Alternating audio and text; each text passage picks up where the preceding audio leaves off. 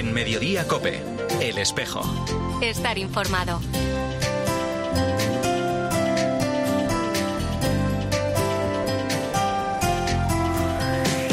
La una y 33 minutos, ¿qué tal? Bienvenidos al tiempo del espejo en Mediodía Cope en este 14 de julio. A esta hora, como cada viernes, te cuento la actualidad de la Iglesia de Madrid. El saludo de Mario Alcudia. El primer sentimiento ha sido de una sorpresa que de ninguna de las maneras me podía esperar este nombramiento. Cuando me llamó Monseñor Marín de la Secretaría del Sínodo para comunicarme que el Santo Padre me había nombrado para participar, pues la verdad es que no podía creérmelo. En segundo lugar, o quizás en un primer momento también, y continúo teniéndolo, pues un sentimiento de agradecimiento al Santo Padre. También tengo que reconocer una responsabilidad.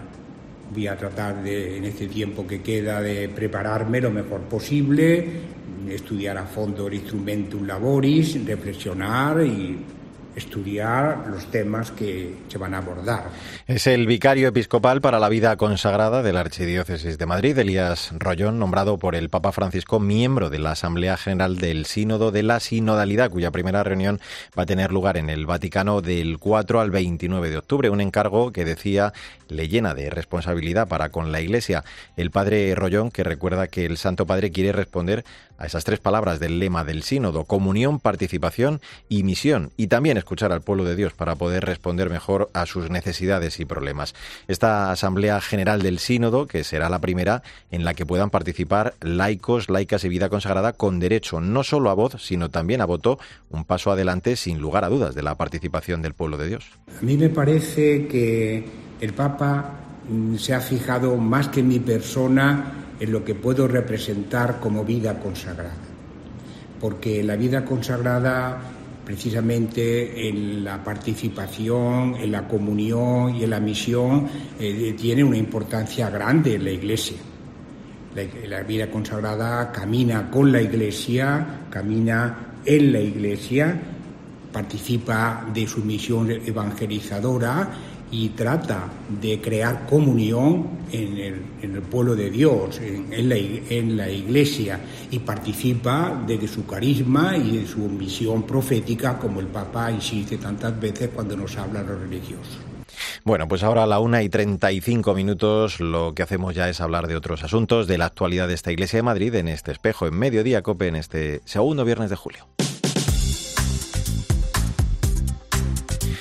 Vamos a comenzar este repaso a la vida de nuestra archidiócesis recordando algunos de los momentos de la misa del pasado sábado en la catedral, celebración con la que iniciaba su ministerio en Madrid como arzobispo Monseñor José Cobo Cano, después de su nombramiento por el Papa Francisco el pasado 12 de junio, el decimotercer arzobispo de esta archidiócesis. En su homilía, Monseñor Cobo decía que se trataba de un nuevo comienzo apoyado en los comienzos de todos los que sembraron antes. Un comienzo que, como todo lo que tiene que ver con el amor de Dios, no tiene fin y a todos nos habrá el arzobispo de Madrid señalaba además que son nuevos tiempos, pero con la misión de siempre, la urgencia de calmar la sed de Dios a nuestro alrededor. Tendremos que cambiar lenguajes, ajustar fórmulas pastorales a este momento, es verdad. No vale lo de siempre. El cambio de, de, época lo reclama para poder anunciar la fascinación del Evangelio a una ciudad y a unos pueblos y a unas gentes que siguen sedientas de él. Por eso, para ofrecerlo con coherencia y sin atajos, os invito primero ahondar en la base, profundizar, celebrar y centrarnos en torno a nuestra común condición de bautizados. En esta línea señalaba Monseñor Cobo que se trata de una tarea que debe apasionarnos. Nos invitaba para ello a reenamorarnos de la Iglesia, dando cada uno su tono para lograr esa sinfonía maravillosa, siempre en diálogo y escucha, sin olvidar además la importancia de ser esa Iglesia samaritana capaz de abrazar la cruz junto a los que más sufren. Las migraciones, la desigualdad, la soledad, la violencia y el sinsentido son los rincones por las que las personas desplazadas, los pobres, los cautivos, los ciegos y oprimidos esperan a nosotros, los seguidores de Cristo, unidos para ser rescatados y reconocidos como hijos de Dios. No olvidaremos que somos una iglesia samaritana. Cada pesebre y cada cruz de hoy es nuestra matriz de siempre. Sin apenas haber tenido tiempo de saborear este inicio de ministerio, el arzobispo de Madrid presidió su primera misa como arzobispo ya de Madrid en un pueblo de la Sierra, Oslos, con unos 100 habitantes. Se trata de la iglesia parroquial más pequeña de la diócesis. Allí recibimos todos una inesperada noticia, la convocatoria por parte del Papa Francisco de un consistorio el 30 de septiembre en el que serán creados 21 nuevos cardenales, entre ellos Monseñor José Cobo, a quien, como te decía también, la noticia le cogió por sorpresa. Ahora mismo pues es una gran sorpresa, una gran sorpresa y de repente también una gran responsabilidad. Agradecido, como siempre, al Papa Francisco porque veo que esto es un, ejercicio de confianza y, por otro lado, por mi parte, un ejercicio que me pide estar al nivel de la responsabilidad que me pide. Yo esperaba que el Papa pues fuera como es tan atrevido que podía hacer y que puede hacer que una sede no esté asimilada al cardenalato. Y yo estaba convencido que no tenía por qué ser Madrid siempre sede cardenalicia. Al inicio de la Eucaristía, el arzobispo de Madrid compartió la noticia con los feligreses. Les pedía que rezaran por él. Lo importante, señalaba en su homilía, no es el número ni el éxito, sino poder atraer a más gente a Jesús. Aseguraba también que para ser cristiano no hay que ser complicado. Lo sencillo es fundamental para que otros conozcan al Señor. Cristo nos pide que aprendamos del poder de lo pobre y lo pequeño, y es en parroquias como estas, en Oslos, donde uno aprende lo que es importante. El párroco, el padre Daniel dos Santos, lo contaba así. Como él nos ha recordado que haciéndolo así, respondiendo a Dios de esta manera, nosotros eh, dejamos que Dios diga a todo el pueblo y a toda la iglesia, venid a mí los que estáis cansados y agobiados, y yo os daré descanso. O sea que ahí donde se reúne eh, la iglesia más pequeña, ahí está toda la iglesia. Y eso, sin duda ninguna, que nos ha conmovido mucho y nos marcará para animarnos durante todo el año a seguir escuchando la llamada de Dios a venir a Él. Monseñor José Cobo celebraba esta semana además la fiesta de San Benito con una comunidad de vida contemplativa con las hermanas oblatas de Cristo Sacerdote. El arzobispo de Madrid quiere ir visitando durante estos domingos además diversas parroquias después de su comienzo de ministerio. Este domingo va a estar a mediodía en Vallecas, en concreto en la parroquia de San Alberto Magno, una visita que como nos cuenta el párroco Juan María Casas preparan con gran ilusión. Estamos muy contentos de la visita del, del señor obispo el próximo domingo la hemos preparado, la estamos preparando con mucha ilusión, la gente mayor, los enfermos también, los que viven solos y que intentamos acompañar desde la parroquia y acercarlos a la iglesia, y también los jóvenes, los niños de la catequesis. Es un acontecimiento para la parroquia la visita de su pastor y tenemos mucha ilusión en que sea para todos ocasión de redescubrir quizá o sacarle brillo a nuestra fe y que salgamos todos también con ese deseo de transmitir esa buena noticia del Evangelio a todo el barrio. Y una noticia más de forma breve, el domingo a las seis y media de la tarde, en este caso la parroquia del Salvador y San Nicolás va a coger una solemne Eucaristía presidida por el cardenal Carlos Osoro que será aplicada en acción de gracias por la beatificación de la Madre Elisa Martínez, fundadora de las hijas de Santa María de Leuca, religiosas que atienden esta parroquia. La Madre Elisa Martínez de Galatina fue elevada a los altares el pasado 25 de junio en una celebración que tuvo lugar en Leuca, en Italia. Bueno, pues así hemos llegado a la una y 41 minutos. Enseguida hablamos con uno de los jóvenes que está participando desde el pasado 1 de julio y hasta mañana en el campo de voluntariado para jóvenes organizado por Caritas Madrid y la Delegación de Jóvenes. Ya mismo le vamos a saludar y te ofrezco todos los detalles en este espejo de Madrid en medio de Cope. ¿Y tú qué piensas? Escríbenos en Twitter en arroba cope y en facebook.com barra cope. Me he tantas preguntas intentando entender me a buscarte sin. La una y 43 minutos, soy Mario Alcudia, gracias por eh, seguir con nosotros en el Espejo de Madrid, en Mediodía Cope, en este viernes 14 de julio. 14 chicos y chicas mayores de todos, de 18 años, procedentes de distintas ciudades de España, incluso de, fuera de Estados Unidos, están participando desde el pasado 1 de julio y hasta mañana en una nueva edición del Campo de Voluntariado para Jóvenes, una experiencia que organizan de forma conjunta Caritas Diocesana de Madrid y la Delegación de Jóvenes. Durante estos días, estos chicos y chicas están teniendo la oportunidad de vivir esta iniciativa de trabajo activo, de compromiso y de evangelización. Nos lo va a contar eh, todo ello con mucho más detalle precisamente uno de los jóvenes que están participando de la experiencia. Se trata de Héctor Paramio, tiene 21 años, es de León y estudia ciencias de datos e inteligencia artificial en la Universidad de Deusto. ¿Qué tal, Héctor? Gracias por atendernos. ¿eh? Muchas gracias a ti. Buenos días. Buenos días. Oye, durante estos días eh, estáis pudiendo compartir, decía, participar en algunos de los proyectos de intervención social de, Caritas Madrid. Creo que en tu caso eh, has estado ayudando especialmente, Héctor, en el Centro de Información y Acogida CEDIA, ¿no? ¿Cómo, ¿Cómo está resultando esa experiencia? Cuéntanos qué estás haciendo allí. Bueno, pues ya de primeras la experiencia positiva porque ya pienso repetir eh, para la próxima. Ah, qué bueno. Y sí, sí, en serio 24 horas aquí. Como dominas en tu caso la informática, creo que, les has estado echando una mano a, realizar eh, algunas gestiones, ¿no? Por ejemplo, eh, currículos, cartas de presentación, ¿no? Esa ha sido tu, labor un poco allí en, este lugar. Sí, realmente en Cedia eh, no tenemos un papel que, que, que, hacer, como tú dices, hacer un currículum, de hacer cualquier cosa. es estar pendiente, ayudar. Y como tú dices, nosotros los que fuimos, pues manejábamos ese tipo de cosas, las tecnologías, y ya llevamos haciendo lo, que has dicho, currículums, intentando encontrar trabajo a las personas, buscando en plan roperos, un poco todo lo que nos pidiera. Sois, eh, contaba, venidos de, distintos lugares, en tu caso de León. Eh, creo que, allí fue donde te hablaron de este campo de voluntariado y, no sé si incluso un amigo, ¿no? ¿Cómo, fue esto? ¿Cómo te enteraste de ello? No, no, o sea, eh, sí, pero no. Sí que me habló un amigo, pero fue en Bilbao, a través de la Universidad de Deusto pues sí que en plan promocionaban, te decían, oye, hay voluntariado, participate, participa, porque es una, es una cosa que, que Deus intenta promover.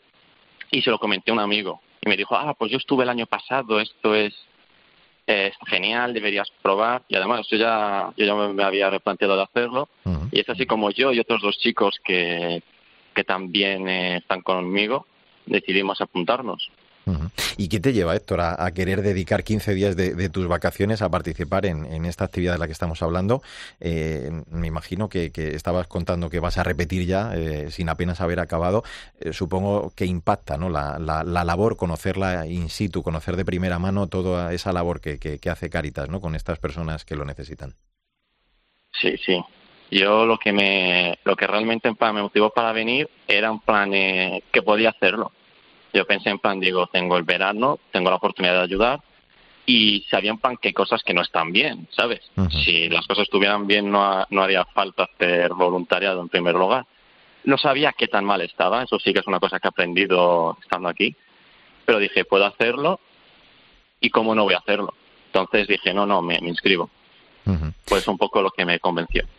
Y, entre estos proyectos, entre estas experiencias, esos testimonios, decía, hay algo que no va bien, ¿no? Lo estabas contando tú. ¿Qué, te ha ayudado a, cambiar quizá de esos planteamientos o ideas preconcebidas de las que estabas hablando con las que a veces, bueno, pues puede llegar uno al comienzo de, un campo de voluntariado como este? Ideas preconcebidas, si tuviera que decir lo que más ha, lo que más ha cambiado de cómo veía las cosas antes ahora, es que te das cuenta de que es muy, muy fácil, es realmente muy fácil acabar sin nada. Porque en plan, he estado, he estado con gente en plan que tenía un, trabajo seguro, que tenía en plan eh, una idea, un, estaba cerca de un trabajo en plan de lo buenísimo. Gente en plan que tiene una estabilidad familiar, social muy buena y que de la nada, ¿sabes? En, en tres días se puede pasar, eh, estás en la calle sin nada y sin nadie. Entonces, claro, es decir, eh, sabes que puede pasar, pero no sabes lo fácil que puede llegar a lo fácil que puede ocurrirte. Eh, no solo imagino esto es una aportación a, los demás en la medida en la que habéis podido ayudar, además de conocer de cerca, sino que os permite a los jóvenes el, descubriros, por lo que estoy entendiendo a vosotros mismos.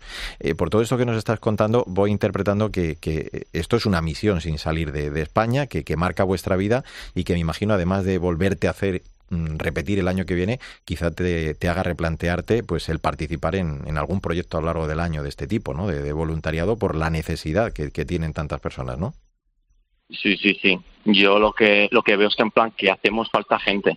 Eso mm. también es una cosa que yo antes pensaba que que había poca ayuda, ¿vale? que no había suficiente ayuda, mejor dicho, pero es muy, muy, muy poca. Necesitamos en plan que, que estemos más personas. Entonces sí, yo es el, abrir los ojos, el eso de decir, jolines, necesitamos, eh, necesitamos estar, que más gente pueda ayudar porque el camino se puede hacer, pero necesitamos gente y esfuerzo, claro. Eh, te hago una más. Más allá de, todo ello, habéis tenido la, oportunidad también de, convivir entre vosotros, de tomar conciencia ¿no? con, ese fin de semana, incluso del cuidado de la creación, como pide el Papa, de, tener tiempo de oración. Mm. Uno se da cuenta que al final todo esto lo que mueve es en realidad el Señor, ¿no? El motor de todo esto, que esta entrega desde de la fe adquiere un valor y un sentido también más grande, ¿no? Cuando se ayuda de este modo y, y por esta causa. Sí, sí, exacto todos los días eso hemos tenido en plan, además, con Eucaristía, nuestro tiempo de oración, y luego pues discutir en plan eh, cómo nos hemos sentido y qué es realmente lo que hemos aprendido. Eh, estamos aquí gente en plan de diferentes partes de España y lo que tú has dicho, también gente de fuera. Entonces, en plan, eh, cómo, qué es lo que vemos, qué es lo que realmente hay que cambiar y lo que tú has dicho, en plan, impulsados por un motivo en común de querer hacer las cosas bien. Entonces, sí. Sí, sí, sí. No, queda claro, desde luego, que, que, este campo de voluntariado, pues eh, que decimos está organizado por Caritas de Madrid y, que es también la delegación de jóvenes y que va a concluir mañana, como estamos eh, contando, pues tiene ese gran motor, ¿no? Que, lo mueve todo, porque sirve para vivir, para profundizar en la fe de, todos vosotros, de los que habéis eh, formado parte. Y yo te, te, agradezco muchísimo el que hayas compartido con nosotros esta experiencia y además me alegra mucho el que el año que viene, pues vuelvas a repetirla porque eso habla muy bien. Héctor Paramio, gracias por habernos acompañado. Una abrazo muy fuerte. ¿eh? Muchas gracias por tenerme. Chao. Chao, pues así hemos eh, llegado a la una y 50 minutos, recta final de este espejo de Madrid en mediodía, COPE, en este 14 de julio. Pero no sé qué hacer, Bueno, y del campo de voluntariado vamos a seguir hablando también de jóvenes, en este caso de un joven sacerdote, pues, tal que te quiero presentar, el sacerdote más joven de España, que pertenece a esta, nuestra archidiócesis de Madrid. Eh, tiene 24 años, el pasado 6 de mayo fue ordenado presbítero en la Catedral de la Almudena en una celebración presidida por el ya arzobispo emérito, cardenal Carlos Osoro. Ingresó en el seminario con tan solo 17 años, en el seminario de Vidasoa, decisión que tomó después de concluir sus estudios de bachillerato biosanitario. Su nombre es Javier Pastor Marina y ya atiende la llamada de este espejo. Hola Javier, ¿cómo estás? Muy buenas tardes, ¿qué tal? Muy bien. Encantado de saludarte. Oye, hemos escuchado en alguna ocasión decir a algún compañero, hermano tuyo sacerdote, que desde pequeño eh, había tenido ese deseo, esa inquietud de convertirse en presbítero, pero en tu caso eh, creo que ocurrió un poquito más tarde, al menos desde secundaria, cuando cogiste, dices, la, costumbre de rezar todos los días eh, en la capilla aprovechando el recreo, ¿no? Como, fue así como se forjó Tu, tu amistad con el Señor, ¿no? Exactamente. La verdad es que todo tiene su origen en que mi abuela me regaló un libro de la vida de mi, de mi patrono, San Francisco Javier, que era misionero, y eso fue en torno al año de la comunión. Lo que pasa es que es cierto que desde esa primera vez que dije que quería ser como él, luego fueron pasando muchas cosas y la clave estuvo ciertamente en secundaria, cuando empecé a rezar todos los días, eh, que aprendí muy bien de mis maestros, me enseñaron y, y a partir de ahí, o sea que fue cosa de oración. Ingresaste, decimos, con solo 17 años en el seminario y, tú mencionas dos hechos o, factores decisivos. Por un lado, tu formador y también los profesores de, filosofía y teología de, la Universidad de Navarra. Cuéntanos cómo, cómo fue esto. Pues fue como tener una, un doble apoyo que, por un lado, es en lo personal. Eh, este formador que comenté en su día, don Juan Antonio, que era como tener un referente vivo, sacerdote, que era entusiasmante, la verdad. O sea, de hecho, le conocí antes de entrar al seminario y fue gracias a conocerle a él cuando terminé de dar el paso, porque vi que, aquello era real y que era una alegría enorme. Y luego todo eso eh, se vio justificado y razonado, lo empecé a comprender pues con todos los estudios de estos profesores que comentaba. Claro. Eh, te has formado luego los otros años en el Seminario Conciliar de Madrid. Eh, contabas en una entrevista que fue una etapa también muy hermosa. Eh, el seminario, como siempre decimos, es esa institución clave decisiva, ¿no? En todos los sentidos, formativa, vital y espiritualmente en, la vida de los futuros candidatos al sacerdocio. Y tú también aprendiste mucho, ¿no? En, en esta etapa fue, digo, determinante, claro. Sin duda, sin duda. Aparte que es una labor que debe ser de las más importantes de las que hace la Iglesia porque tiene una repercusión social y eclesial que es incalculable. Luego ver cómo se vive en el seminario, entrar ahí y ver la alegría de los formadores, de la gente cuando entran nuevos chicos, es una cosa que te cautiva. Luego el día a día eh, es de crecimiento, con lo cual reconozco que también es una mezcla entre una especie de familia y también cuartel a veces, y es una cosa que te forma, que saca lo mejor de ti, y sin embargo, bueno, yo creo que todos tenemos una experiencia, tenemos la experiencia de que es un tiempo muy, muy chulo, muy bonito, y en el que yo me quedaría sobre todo con, con mis amigos sacerdotes que hacen pues que sea que vamos todos muy a gusto en la barca de Jesús, pero porque vamos todos juntos. Mm.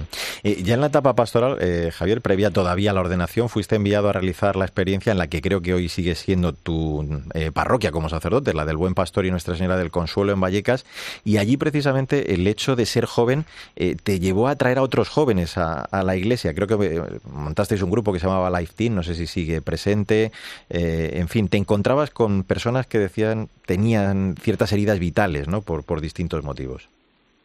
Sí, la verdad que para mí fue una novedad enorme que porque era un barrio con una idiosincrasia y todo que yo no conocía y que sin embargo a mí me ha hecho mucho bien y que yo noto que es claramente del Señor que yo esté aquí. Entonces, es verdad que iniciamos un montón de cosas con los jóvenes, que es a los que me he dedicado pues más especialmente con esto que comentabas de Lifting y muchas otras cosas. Y sin embargo, lo que yo destacaría es que he aprendido mucho a compadecerme la vulnerabilidad de las personas. Y eso es algo que es muy evangélico, pero que si por lo que sea no has tenido experiencia en tu vida, jamás lo puedes comprender. Y yo, gracias a Dios, el Señor quiso que ya desde joven me encontrara con estas cosas y ser padre de gente que a veces está un poco herida. Uno de, esos recursos también que te ha ayudado a, empastar mucho con los chavales, con los más jóvenes, creo que ha sido el, deporte. Pero claro, tú dices que en el fondo todo esto eh, son herramientas, podríamos decir, ¿no? Que, te ayudan a poner a estos chavales ante la verdad del Evangelio y sobre todo hacerlo con, con paciencia y prudencia, porque imagino que la experiencia eh, te ayudó mucho, ¿no? El estar cercano en esa edad a ellos. Sí, sí. Para mí, la verdad que el deporte siempre me ha abierto puertas y con los chicos de aquí Vallecas que les gusta mucho el fútbol, que hacen en general mucho deporte, es, ha sido pues eso, un medio súper eficaz.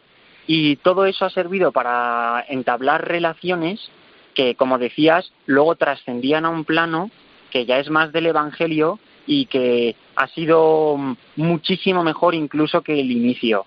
Montamos torneos de, toda de todas las parroquias de Vallecas y todo eso nos ayuda a conocernos un montón y que a partir de ahí eh, esas amistades han podido abrirse a la relación con Jesús que la verdad eh, tengo mucha ilusión a ver los próximos años. Ojalá todo esto siga creciendo.